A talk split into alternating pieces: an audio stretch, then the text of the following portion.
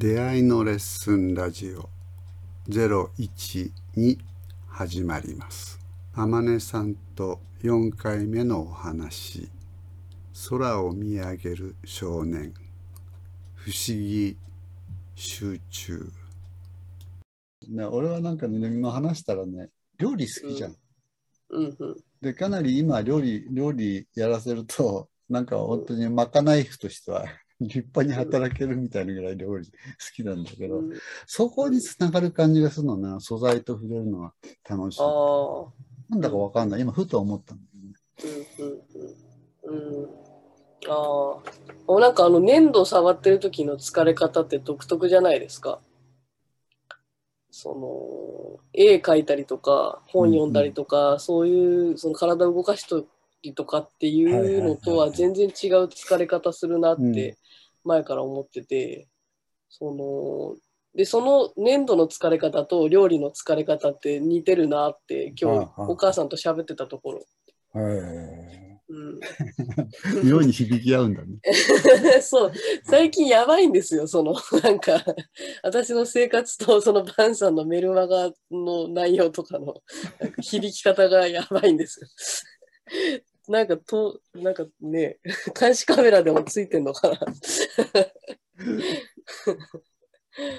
お面白い、不思議ですよ。でもなんかそのバンさんが馬のモーターの馬が動く感じになんかこうドーって入ってうん他がどうでもよくなるみたいな感じは、私が虫見てる時めっちゃ近いですね。うんうん。うん。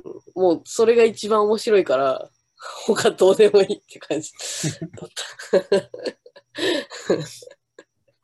だからなんか毎朝男の子がね、歴代私のところに必ず一人迎えに来る来てたんですけど、うん一人目がいなくなったら二人目が来るような感じで、で、二代目のコロちゃんっていう少年が来て、一緒に出かけるんですけど、出かけた先で私が虫見つけたらずっともうそこ見てて。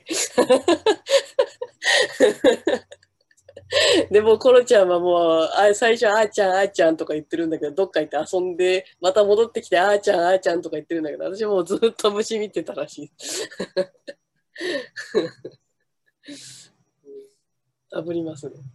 ね、なんか、ある意味強みっちゃ強みなんだよね。人構わないで自分のことだけにこう 満足できちゃうっていう。うん、そうですね。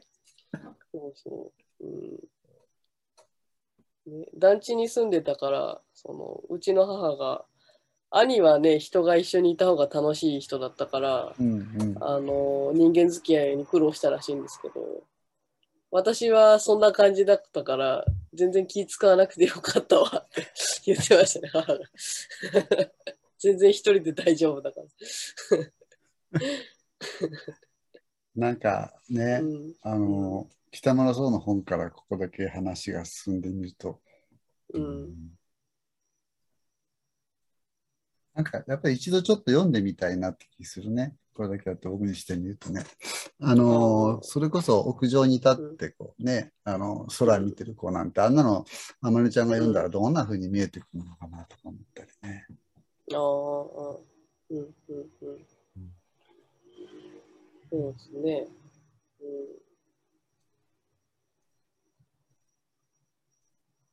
うん、ああ。うん。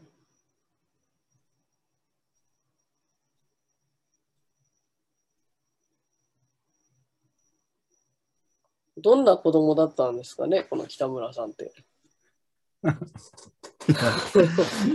いや、あまりちゃんがこう、空見てる姿にずーっとこれ、あこうんう、なんちゅうか、こう、見とれてて、ああ、でもこれ、ラジオじゃな、わかんねえよな、人には。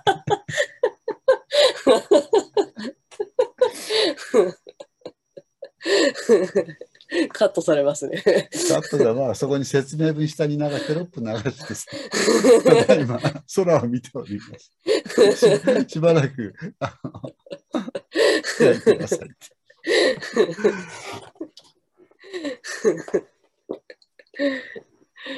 ねえ。うん。そういうところがでも体があることの面白さなんだろうな。うんうんうんん。ね。うん。そうですね。うん。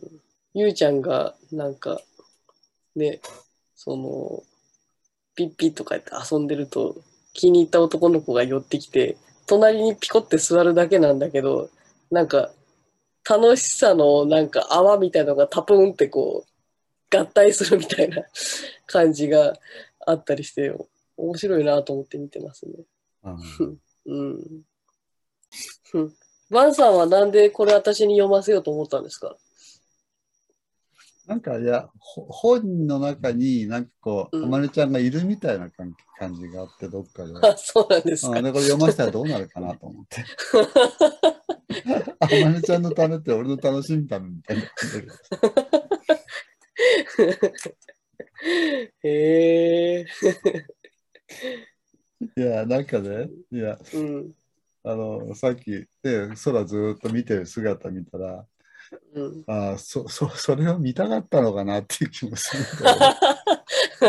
で、なんか今日の話ってもう、ちょっと1時間経つんだけどね、それが、うんに出会えることが、なんか、うん、で、出会いたくて話になってんのかなって感じ、後からしてね。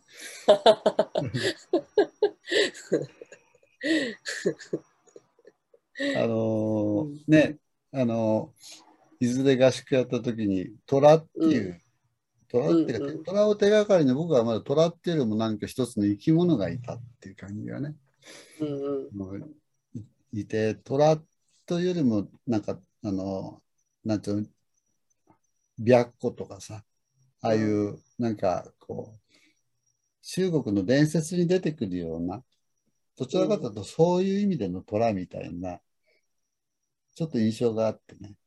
うん。うんうん。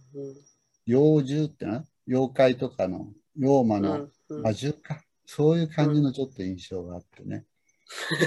の虎っていうのもちょっとそっちに近い印象が僕は持ってるんですよ。あの時うん。それの正体って何なのかななんて思うと。ううんん。なんかどちらかというと今みたいなのに近い近いかな。うん。うん。うん。うん。うん。面白いあーただ見てるだけなんだけど、それ見てる方がわーっとこう見れちゃうみたいな。うん。そりゃそうかな。あの虫の顔ってずっと見てる姿がね、隣で見てたらきっと、なんか伝わってくるよな。なんか、ごそごそごそごそしてんだよ。こっちにもごそごそ。うわーすげえ。うん。そうですね。なんか虫のあのちっちゃい足、足、手足がこう、ピッピッて動くじゃないですか。うんなんかその動動きの真っ只中になんか入ってみたいみたいな感じで見てましたね。うん。これはなんだ？って。そう聞いただけでなんかその伝わってくるよそのそこのこの感じが そういう時って多分なんか一つにもなってんだろうね天音ちゃん自身もねうんそういうものにこうこう一つの前にも出れないし引く引くもできないみたいな何かこうそういうものが自分も何かなってるみたいなとこあるのかもしれないな。うん。ねなんか不思議だったな。うん。なんかその動いてる不思議さににこう、なんだろう。初めはこの辺から行くんだけど、なんか、こう、なん、それに自分が包まれていくみたいな感じが、うん、あある感じあったな。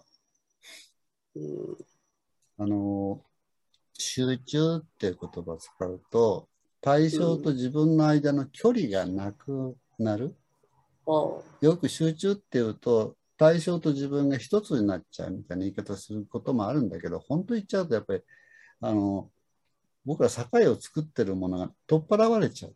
集中うん、うん、うん。だ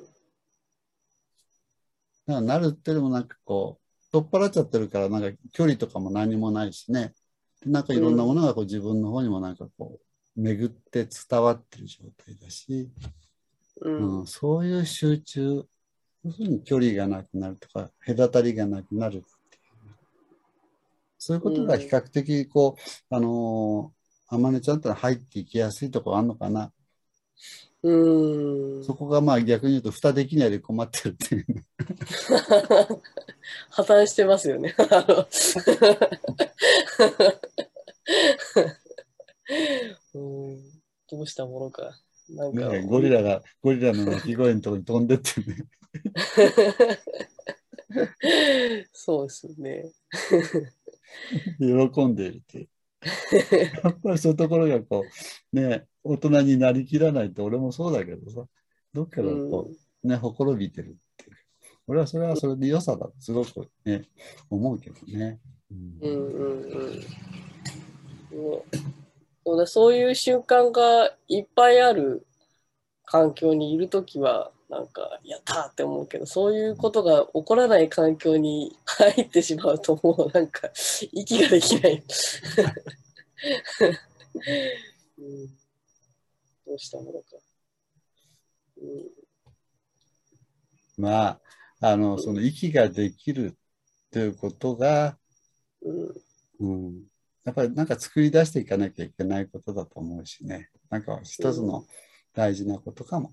うんうんうんえー というわけで今日はなんか、えーね、あれこれちょっとまあ話が飛びながらも、でうん楽しく話させていただきました。えーえー、あまねちゃんどうもありがとう。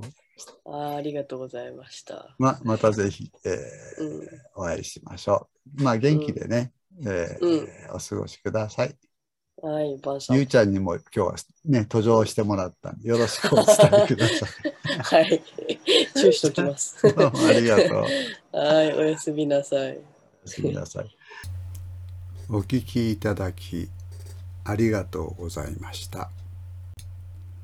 出会いのレッスンラジオ013に続きます。